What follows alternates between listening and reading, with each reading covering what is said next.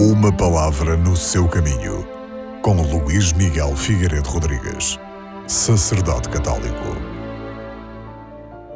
Na primeira leitura deste domingo, vamos escutar uma passagem do segundo livro dos Reis, onde se diz que em certa altura o profeta Eliseu passou por uma terra chamada Sunama.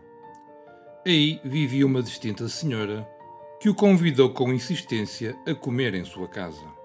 A hospitalidade desta mulher vai na linha daquilo que era uma prática corrente entre o povo israelita. De facto, a hospitalidade é um valor muito importante. Mas ao receber Eliseu, a mulher apercebe-se de que se trata de um homem de Deus. Reconhece nele um profeta.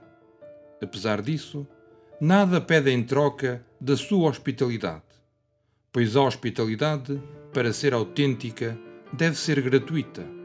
Deus, no entanto, não deixará de a recompensar.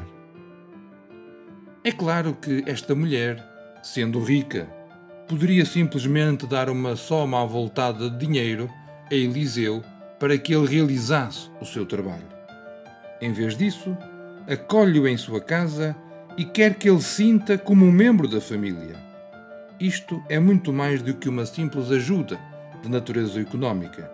Significa a aprovação total da vida do profeta e o desejo de participar de alguma forma da sua missão e da obra que estava a fazer. Agradou muito a Deus o gesto desta mulher e quis dar-lhe uma prova. Concedeu-lhe a alegria de ser mãe. Toda esta passagem nos ajuda a perceber isto. Mostrar a abundância da bênção que Deus reserva àqueles que colaboram com quem anuncia a sua palavra.